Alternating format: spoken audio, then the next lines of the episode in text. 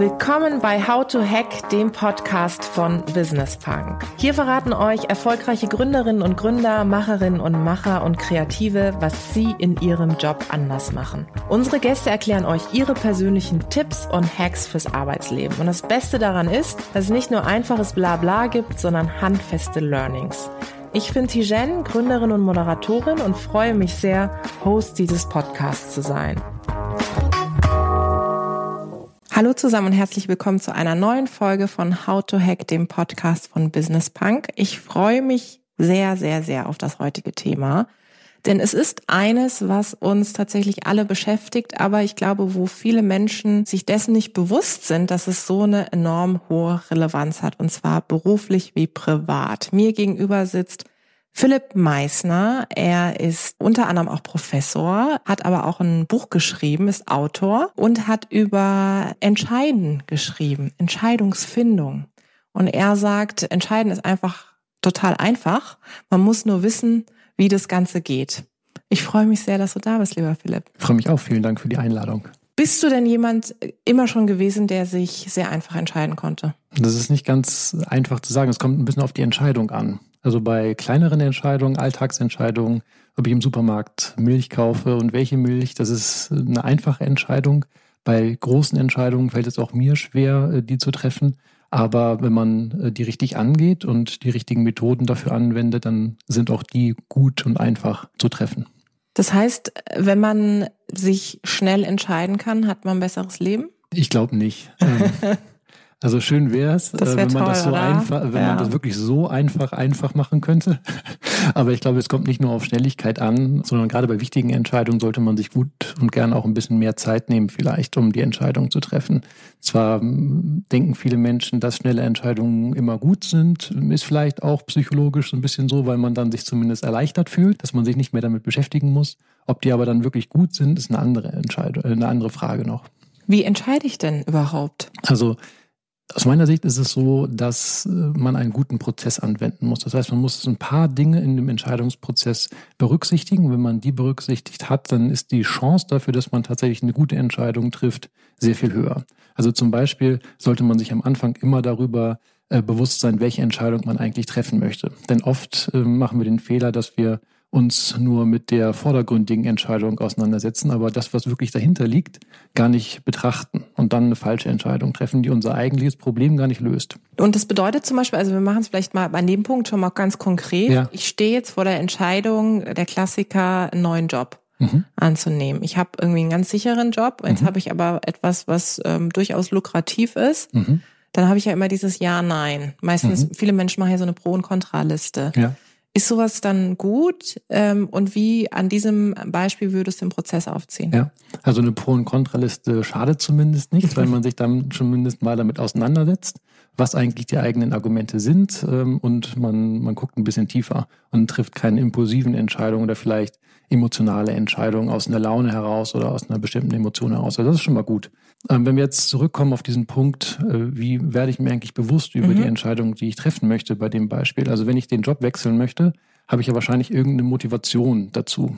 Könnte jetzt sein, dass ich unzufrieden bin in meinem alten Job.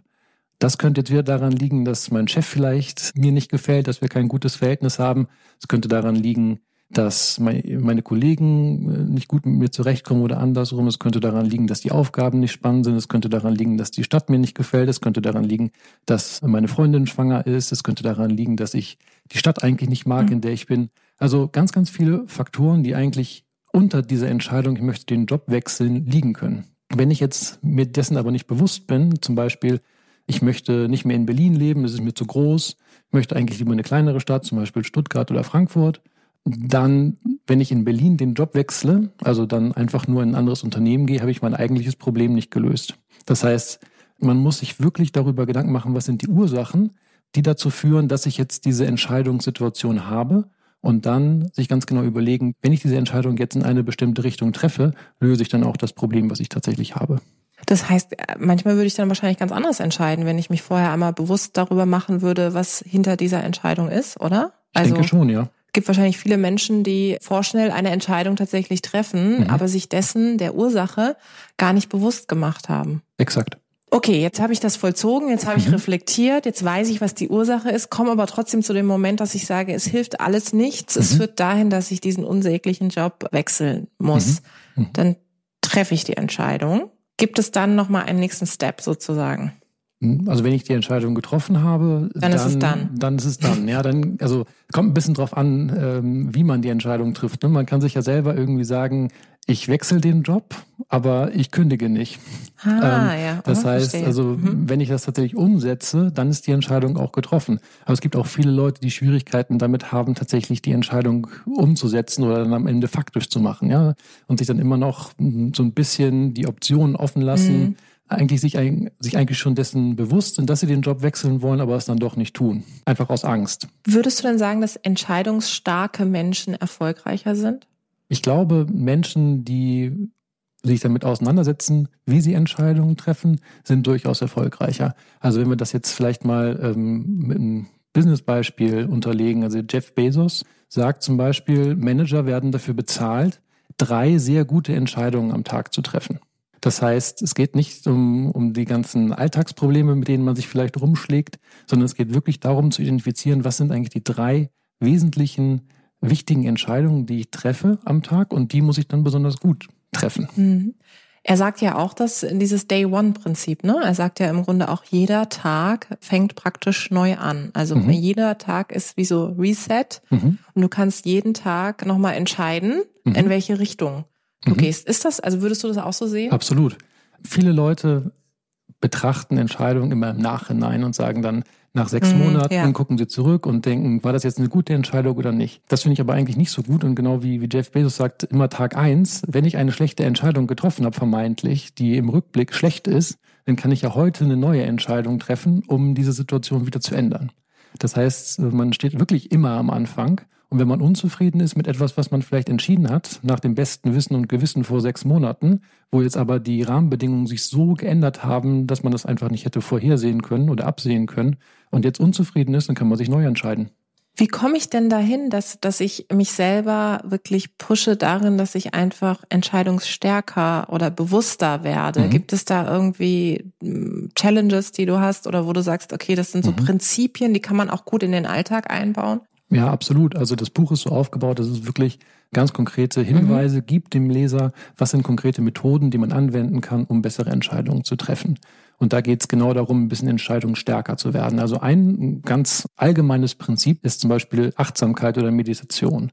Ähm, das hat jetzt nichts mit der Entscheidungssituation selbst zu tun, bereitet jemanden aber auf die Entscheidungssituation vor. Das heißt, man trainiert seinen Verstand, man trainiert die Fähigkeit, sich zu fokussieren, zum Beispiel, wenn es um wichtige Entscheidungssituationen geht, dass man weniger von Emotionen geleitet wird, dass man stärker auf die relevanten Sachen sich konzentrieren kann und das hilft dann auch dabei, ähm, gute Entscheidungen zu treffen. Das ist ein Beispiel. Anderes Beispiel ist zum Beispiel im Berufsalltag gibt es auch Methoden, die man anwenden kann. Es gibt zum Beispiel eine Methode, die heißt Premortem-Analyse. Die kann man ähm, anwenden auch in, in Gruppensituationen, wenn man nicht alleine entscheidet, sondern mit seinem Team zusammen wo man sich einfach vorstellt, das Projekt, an dem man arbeitet, die Entscheidung, die man trifft, die Strategie, die man gerade ausarbeitet, ist in fünf Jahren komplett fehlgeschlagen.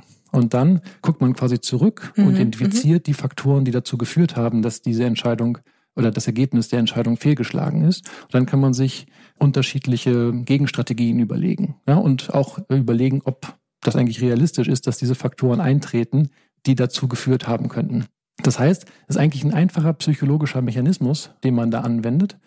Man schaut nicht nach vorne, also man denkt nicht, was könnte schiefgehen, weil wenn man denkt, was könnte schiefgehen, denkt man immer nichts. Mhm. Ja? Man überschätzt sich, man Stimmt. überschätzt die, die Umwelt ja. und seine eigenen Fähigkeiten. Wenn man zurückguckt, ist eigentlich der Status quo nur ein anderer. Man denkt nicht mehr, was könnte schiefgehen, sondern was ist schiefgegangen. Und das führt dazu, dass man deutlich breiter nachdenkt und überlegt. Und auch in der Gruppe hat das den Vorteil, dass quasi Leute, die möglicherweise auch kritischere Meinungen haben oder kritischere Argumente vorbringen, nicht automatisch quasi als die Buhmänner dargestellt ja. werden oder die, die immer alles kritisieren und nicht an das Unternehmen glauben, nicht mhm. an, an, das Projekt glauben etc., sondern einfach ähm, diese Leute und oder dann jeder in der Situation einfach dazu incentiviert wird, auch mögliche Risiken zu identifizieren und damit kann man dann einfach auf einer deutlich besseren und breiteren Basis entscheiden.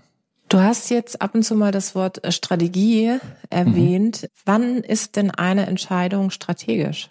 Gute Frage. Also es gibt jetzt wahrscheinlich Lehrbuchdefinitionen dazu. Aber ich glaube, wichtig, also einfach, ich würde jetzt sagen, wichtige Entscheidungen sind strategisch in einem Unternehmenskontext wie in einem privaten Kontext. Ja? Also alle Entscheidungen, die wirklich langfristig sind, die einen signifikanten Einfluss auch auf den Unternehmenserfolg haben und die man nicht in zwei Minuten trifft. Die sind dann strategisch, weil sie diese Zukunftsperspektive auch haben, ne? Ja, die haben eine Zukunftsperspektive und vor allem auch große Auswirkungen auf das Unternehmen. Wenn ich häufiger auch auf Veranstaltungen unterwegs bin, ich mache auch viel so zum Thema Netzwerken und da kommt mhm. auch immer so dieser strategische Part, ne? Mhm. Und es hat dann immer so ein bisschen so ein Geschmäckle, wenn es dann mhm. heißt, ja, strategisches Netzwerken und so. Ist es denn bei diesem strategischen Entscheidungen? Ich habe das mhm. Gefühl, dass die Leute sich wahnsinnig schwer damit tun mhm. Und gleich so in Verruf geraten, wenn es mhm. dann heißt, man hat auch strategisch eine Entscheidung innerhalb zum Beispiel eines Unternehmens getroffen. Woher kommt das? Und ist es denn wirklich so schlimm? Ist es nicht eigentlich was ganz Normales? Also ich finde, es ist was ganz Normales, es ist was Wichtiges äh, und es ist was Gutes. Ich beschäftige mich auch gerade mit diesen strategischen Entscheidungen in Unternehmen. Ich finde die besonders relevant, besonders wichtig, weil sie eben so einen großen Einfluss auf den Erfolg des Unternehmens haben. Und das sind meistens auch Entscheidungen, die das Top-Management trifft oder das obere Management, weil sie eben so wichtig sind. Vielleicht kommt der Kritikpunkt woanders her. Also was, was ich auch oft höre in Diskussionen in Unternehmen, wenn man keine Argumente mehr hat, ja, oder vielleicht alle Argumente mhm. gegen eine Entscheidung sprechen, dann kommt jemand und sagt, aber das ist strategisch wichtig. Mhm, stimmt. Ja? Und ja. ohne dass man das eigentlich begründen kann, ist es wichtig? Wird es dann als so ein bisschen Totschlagargument ja, ja. hervorgebracht. Und deswegen sage ich auch immer allen Leuten, dass man besonders vorsichtig sein ja. soll, wenn jemand im Meeting sagt, es ist strategisch wichtig, ja, dann sollte man zumindest mal hinterfragen, ist es denn jetzt auch wirklich strategisch wichtig für den Unternehmenserfolg oder ist das jetzt ein Argument, das man nicht unterlegen kann? Mhm. Jetzt sagt man ja oft so, entscheid aus dem Bauch raus. Mhm. Ne? Würdest du immer zustimmen? Würdest du immer sagen, ja, ist wichtig? Immer würde ich nicht zustimmen. Es kommt ein bisschen drauf an, äh, welche Entscheidung man trifft. Also Bauchentscheidungen, zeigt die Wissenschaft, sind äh, dann gut, wenn zwei Bedingungen gegeben sind. Die erste Bedingung ist, ähm, das Umfeld, in dem man entscheidet, muss relativ berechenbar sein. Und das zweite ist, man muss viele Erfahrungen haben in dem Bereich. Ja, also klassisches mhm. Beispiel ist der Feuerwehrmann, der seit zehn Jahren Feuerwehrmann ist, schon in ganz viele brennende Häuser reingegangen ist. Und wenn ihm was auffällt, wenn der ein schlechtes Bauchgefühl hat, sollte er darauf hören, weil die Umgebung, in der er ist, ist, ist berechenbar, ähm, ist relativ vorhersehbar, ja, und er hat eben äh, viel Erfahrung oder ein, ein Automechaniker oder sowas, ja. Also wo, wo sich nicht viel verändert in der Umwelt und man wirklich auf die Erfahrung zurückgreifen kann. In Unternehmensumfeldern ist das eigentlich nie der Fall. Mhm. Weil in Unternehmensumfeldern verändert sich die Umwelt ständig. Es gibt so viele Einflussfaktoren, die sich immer ändern und eigentlich keine strategische oder wichtige Entscheidung ist gleich oder ähnlich. Und deswegen ist auch die Erfahrung in diesen Entscheidungen in der Regel nicht gegeben. Und deswegen würde ich sagen, in, in Unternehmenskontext oder bei wesentlichen Entscheidungen, auch im Privatleben, also man heiratet jetzt ja auch nicht so häufig, ja, in, in der Regel einmal. Kommt drauf an. Genau, kommt drauf an, ja, genau. Ja. Aber das sind eben auch, zumindest mhm. heiratet man dann nicht so häufig, ja. ja. Das heißt, man hat da jetzt auch nicht so wahnsinnig viele Erfahrungen, auf die man mhm. zurückgreifen kann. Das heißt, auch bei diesen Entscheidungen, wenn man sich ein Auto kauft oder große private Entscheidungen, sind in der Regel nicht so, dass man Erfahrung hat, auf die man zugreifen kann. Und deswegen würde ich auch da sagen, Bauchgefühl eher ein bisschen mit Vorsicht betrachten. Du hast jetzt auch den Unternehmenskontext angesprochen. Wenn ich jetzt in einem Unternehmen arbeite und ich sage, okay, ich möchte da jetzt äh, Karriere machen oder meinen mhm. Weg gehen, möchte zu einer Führungskraft werden und mhm. sogar sozusagen noch weiter aufsteigen, mhm. muss ich dann an meiner Entscheidungsstärke als allererstes arbeiten? Glaube schon, denn in, am Ende ist ja Entscheidungskompetenz, Entscheidungsstärke so eine Art Methodenkompetenz, Grundkompetenz, ja, genauso wie Präsentationen strukturieren oder ähm, Public Speaking oder mhm. diese ganzen Dinge oder ähm, Teammanagement, all solche Sachen sind ja so, so Grundlagen, Kompetenzen, die man eigentlich in allen Bereichen brauchen kann. Und ich glaube auch, diese Entscheidungskompetenz ist, ist ganz, ganz fundamental, weil man sie ja im Alltag überall anwenden kann. Und deswegen, aus meiner Sicht, natürlich bin ich da ein bisschen voreingenommen, ja, äh, weil ich mich natürlich mhm. sehr mit dem Thema beschäftige, aber ich glaube schon, das hilft jedem Gerade, also bis zum Top-Management, ja. Also, wie gesagt, wenn Jeff Bezos sagt, man wird dafür bezahlt, drei gute Entscheidungen pro Tag zu treffen, dann sollte man sich wirklich Gedanken darüber machen, wie priorisiert man eigentlich auch seine Zeit und wie fokussiert man sich auf das Wesentliche. Vielleicht lässt man dann ein paar andere äh, Sachen weg und fokussiert sich vielleicht ein bisschen mehr auf das, was, was wirklich wichtig ist. Der sich jetzt auch aus der wissenschaftlichen Brille mit dem Thema beschäftigt und gleichzeitig aber auch dieses Buch geschrieben hat, was ja auch sehr praxisnah ist. Mhm. Das heißt, du müsstest ja eigentlich der weltbeste Entscheider sein, oder? Ich weiß zumindest, wie es geht. Wie es geht, ja. Und machst du auch sowas wie, wie jetzt bei Jeff Bezos, dass du sagst, okay, ich habe drei Punkte am Tag, drei mhm. Entscheidungen, die ich immer treffe? Das ist nicht so, dass ich jetzt sage, drei wichtige Entscheidungen, aber ich versuche schon meine Tage so zu strukturieren, dass ich mich erst auf die wesentlichen Punkte fokussiere und dann alles das, was Priorität B oder C ist, irgendwie nachmittags zu machen oder später. Mhm. Also der Vormittag oder der Morgen ist eigentlich wirklich reserviert für, für die wichtigen mhm. Themen, mhm. die vielleicht auch ein bisschen mehr Zeit brauchen, ähm, so dass man wirklich sich sicher ist, dass man das Wesentliche am Tag erledigt hat. Jetzt habe ich eine Entscheidung getroffen, ich habe den Job gewechselt und jetzt bereue ich die mhm. Entscheidung. Mhm. Wie gehe ich damit um? Treffe eine neue Entscheidung. Das heißt, eine, die dann die andere Entscheidung wieder zur Seite rückt. Sozusagen. Möglicherweise, ja. Ähm, also das ist schwierig zu sagen. Es kann sein, dass man einfach wieder zurückgeht. Ja, es gibt ja auch oft Gründer, die ähm, ein Unternehmen verlassen, mhm. dann mal ausprobieren zu gründen, vielleicht nicht erfolgreich sind, dann wieder zurückgehen. Hat sich denn durch das Thema Digitalisierung, digitale Transformation das Thema Entscheidungen verändert? Ich glaube, es ist herausfordernder geworden. Aus zwei Gründen. Das erste ist, dass wir schlechter darin werden, zu denken, glaube ich, ja, weil wir halt ständig abgelenkt sind von, äh, von Multitasking-Sachen, von Social Media, Dopamin-Rush, ja, also wenn man Facebook und all diese anderen mhm. ähm, Apps sich anguckt, die sind ja bewusst darauf designt, irgendwie die Aufmerksamkeit zu erhalten und irgendwie Dopamin im, im Gehirn auszulösen. Also ich glaube, wir werden schlechter darin, uns zu fokussieren auf das, was wesentlich ist. Lass uns stärker ablenken. Und das Zweite ist natürlich auch, dass das Thema auch wieder maßgeblich durch Social Media getrieben, dass, dass es schwieriger wird zu verifizieren, was ist jetzt eigentlich Realität und was ist Fiktion. Und das ist natürlich auch in, in einer ähm, Entscheidungssituation nicht unbedingt gut. Und was hilft dann? Hilft dann sozusagen weniger Social Media? Hilft sich bewusst Räume zu schaffen, wo man einfach mal tatsächlich extrem fokussiert auf eine Sache ist? Ja, ich glaube, das erste ist wieder das Thema Meditation oder Achtsamkeit, wo ich sagen würde, man muss einfach seinen, seinen Verstand, seinen Geist trainieren, auch da, dazu, sich auf eine Sache zu konzentrieren. Und das zweite ist, glaube ich, dass man ganz bewusst einfach sich darüber Gedanken machen muss, wo bekomme ich meine Informationen her? Und da ganz knallhart sein, ja. Es gibt ja auch so diesen Spruch, dass man sagt, glücklich sein ist eine Entscheidung. Mhm. Findest du das auch? Ja. Also das heißt, es ist eine, diese innere Haltung, die ja. man an den Tag legt. Wie kommt man denn dahin, dass, dass, man, dass man diese Haltung entwickelt? Das ist jetzt eine sehr, sehr schwierige äh, Frage. Ja. Ähm, es klingt jetzt immer altklug, wenn man über solche mhm. Fragen antwortet oder spricht, glaube ich. Ja. Aber ähm, ich glaube schon, dass das Thema Glück etwas damit zu tun hat, dass man offen ist, dass man sich von Erwartungen frei macht oder von, von Zukunftsbildern, ja, dass man nur glücklich ist, wenn mhm. etwas mhm. eintritt, mhm. wenn ich den neuen Job habe, wenn ich X äh, Geld verdiene, wenn ich das neue Auto habe, wenn ich das Haus habe und, und so weiter. Immer wenn ich mein Glück von etwas abhängig mache, was in der Zukunft liegt, bedeutet es, ich bin jetzt nicht glücklich.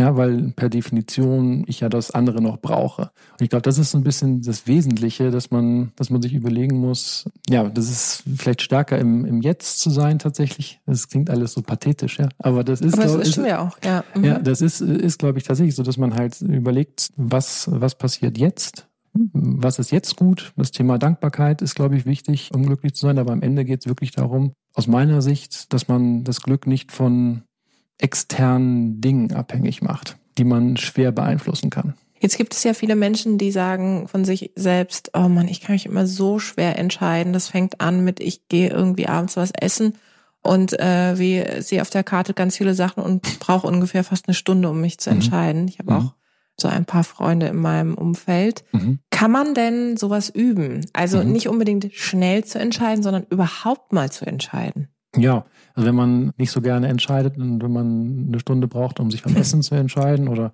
äh, klassische Frage ist auch immer, was machen wir heute Abend? Ja. Dann mhm. ist mir egal, weiß ich nicht. Ja, nein, vielleicht. Genau, ja, nein, vielleicht. Also wenn man das bei sich feststellt, dann kann man einfach die, die einfache Übung machen, dass man mal eine Woche sagt, irgendwie, jetzt treffe ich die Entscheidung, egal bei was. Ja, ähm, wenn es um die Abendgestaltung geht, wenn es um das Essen geht und so weiter. Auch wenn man, wenn das nicht so die natürliche Herangehensweise ist, die man normalerweise wählt. Einfach mal üben. Step by Step, mhm. ja, in, in kleinen Bereichen und dann wird das natürlicher und fällt einem leichter. Das heißt, das Ganze auch ein Stück weit zu ritualisieren. Ne? Also Gewohnheit hilft ja auch, du hast ja vorhin mhm. gesagt, dieser Erfahrungsschatz ist ja auch mhm. wichtig, mhm. um tatsächlich auch diese Entscheidungsstärke zu entwickeln. Ja, wobei dieser Erfahrungsschatz, glaube ich, wie gesagt, bei, bei diesen wesentlichen Entscheidungen nie so weit führen kann, dass man dann sagt, jetzt entscheide ich das spontan aus dem Bauch heraus oder sowas. Ja, aber Erfahrung schon in dem Sinne, dass man sagt, ähm, ich mache es jetzt einfach, ich traue mich, weil viele Leute haben einfach Angst vor Entscheidungen, äh, weil sie denken, es hat möglicherweise negative Konsequenzen, die ich nicht tragen möchte ähm, und so weiter. Und das auch bei alltäglichen Sachen schon. Und wenn man das übt und wenn man merkt, dass es eigentlich keine negativen Konsequenzen hat und auch Entscheidungen sich ja immer wieder umkehren lassen mhm. in der mhm. Regel, dann fällt es einem leichter. Also ritualisieren in dem Sinne schon, dass man dass man es einfach macht und auch Gewohnheiten etabliert. Ja, ich glaube, wenn man so ein bisschen an seinen Gewohnheiten arbeitet, das ist, ist auch immer etwas, was einem sehr, sehr gut helfen ja. kann, solche Fähigkeiten zu erlernen. Gibt es denn überhaupt falsche Entscheidungen? Naja, also das, was die Leute äh, allgemein als falsche Entscheidungen sehen, sind ja dann die, wenn man zurückblickt und sagt, vor zehn Jahren habe ich das gemacht und das war eine falsche Entscheidung aus, aus meiner jetzigen Sicht, ja. Aber damals hat man nach dem besten Wissen und Gewissen, was man, ja. was man damals hatte, sich halt so entschieden, ja. Auch wenn man dann, wenn man weiter lernt, wenn man sich entwickelt, äh, vielleicht retrospektiv das anders sehen würde. Also ich glaube, falsche Entscheidungen gibt es, wenn man zurückblickt. Ich glaube, falsche Entscheidungen gibt es nicht, wenn man die Entscheidung zum Zeitpunkt der Entscheidung beurteilt. Und das mhm. ist eigentlich das, wofür ich plädiere. Und wenn ich heute eine Entscheidung treffe, kann ich nur das in der Entscheidung ja. berücksichtigen, was ich jetzt weiß die Argumente, die ich jetzt gehört habe. Und wir, wir wissen, wir leben in einer unglaublich komplexen Welt, wo sich wahnsinnig viel verändert. Und was sich in der Zukunft tut, kann ich jetzt nicht beeinflussen oder mit in den Entscheidungsprozess einfließen lassen. Insofern, zum Zeitpunkt der Entscheidung gibt es, glaube ich, keine falschen Entscheidungen. Retrospektiv ja, aber das ist auch so ein bisschen so psychologische mhm. Tendenz, glaube ich, wie sehr man sich dann selber dafür bestrafen will, dass man vielleicht äh, damals anders Dinge anders gesehen hat als jetzt. Ja? Welche Rolle spielen denn generelle Entscheidungen in Krisenmomenten? Also ich sag mal, gerade wenn wir jetzt in so Organisationen reinschauen, große mhm. und Unternehmen, die Skandale haben, wie auch immer, ähm, oder auch bei einem selbst, wo man sagt, man ist irgendwie in einer Krise, welche Rolle spielt da auch die Entscheidungsfähigkeit? Ja, bei Krisen sind Entscheidungen ganz wichtig, weil sie natürlich dann determinieren, in welche Richtung geht's. Da ist natürlich auch der, der Entscheidungsdruck ein, ein anderer. Man muss vielleicht schneller entscheiden, weil man einfach nicht so viel Zeit hat. Man muss, glaube ich, ganz genau wissen, was priorisiert man wie, womit fängt man an. Und insofern sind, sind Entscheidungen da ganz zentral. Wir hatten ja vorhin diese, diese Bauchgeschichte. Jetzt mhm. kann man sagen, okay, emotional und rational. Gibt es da mhm. eine Art Prozentzahl, dass man sagen kann, so und so viel bei den Entscheidungen rational und so und so viel emotional? Oder äh, also gibt es eine gute Mischung, dass man sagt, okay, ähm, keine Ahnung, nie zu sehr Emotionalität mit reinbringen, sondern immer ein Stück eine gesunde Distanz haben? Was man auf jeden Fall berücksichtigen sollte, ist, dass man nie in einer starken Emotion entscheidet.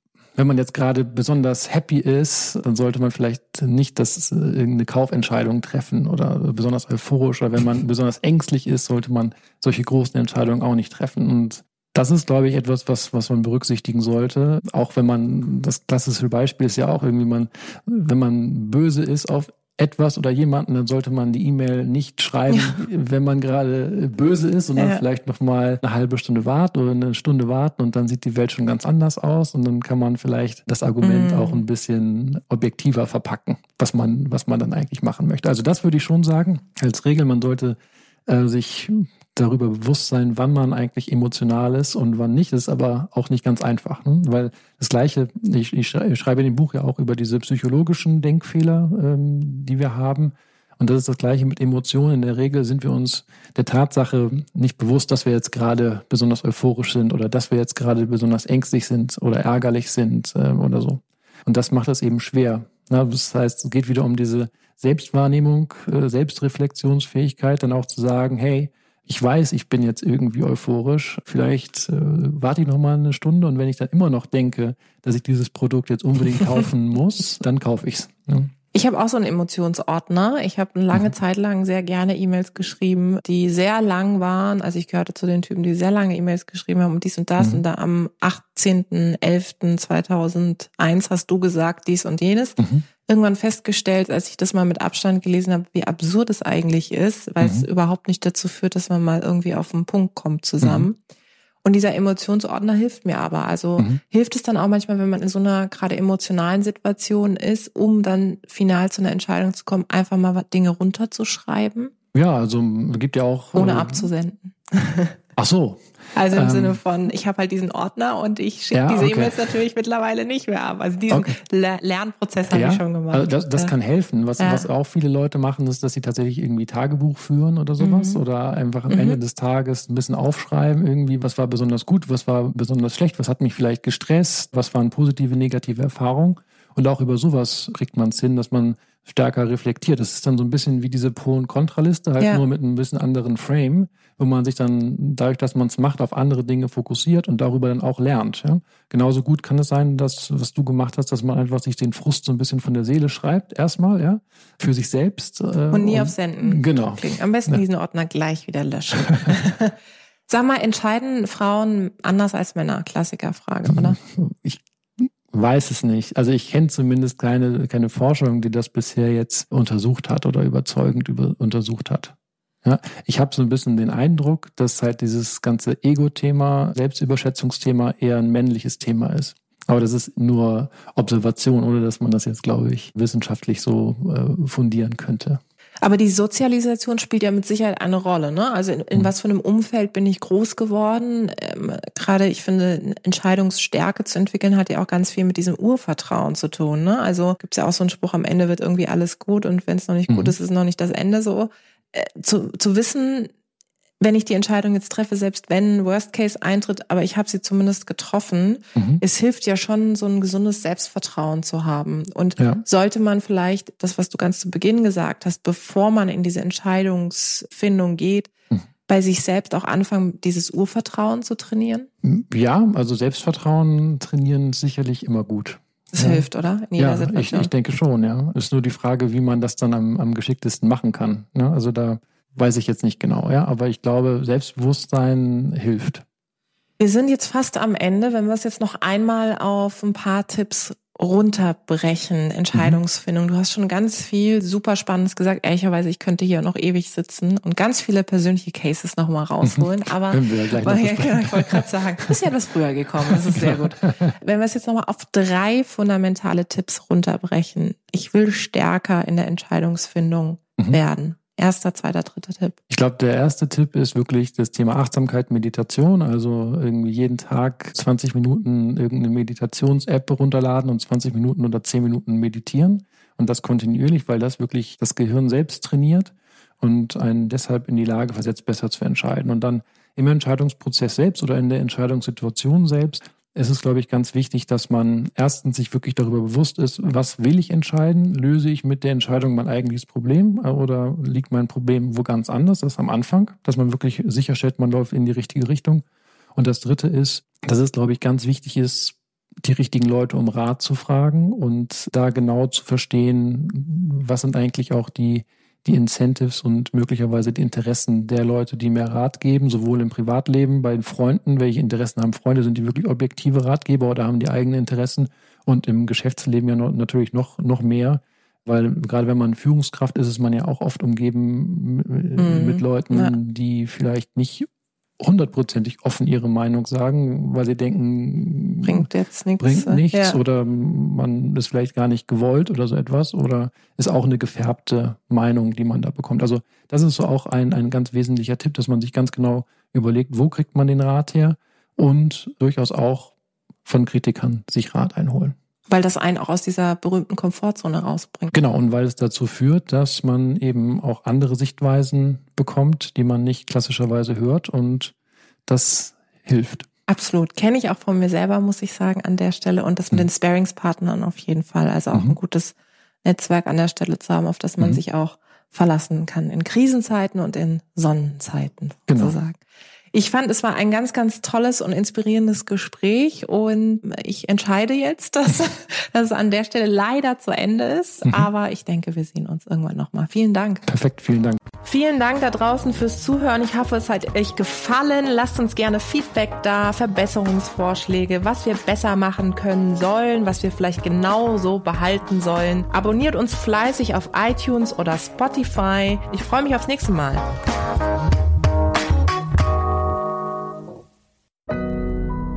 Audio Now.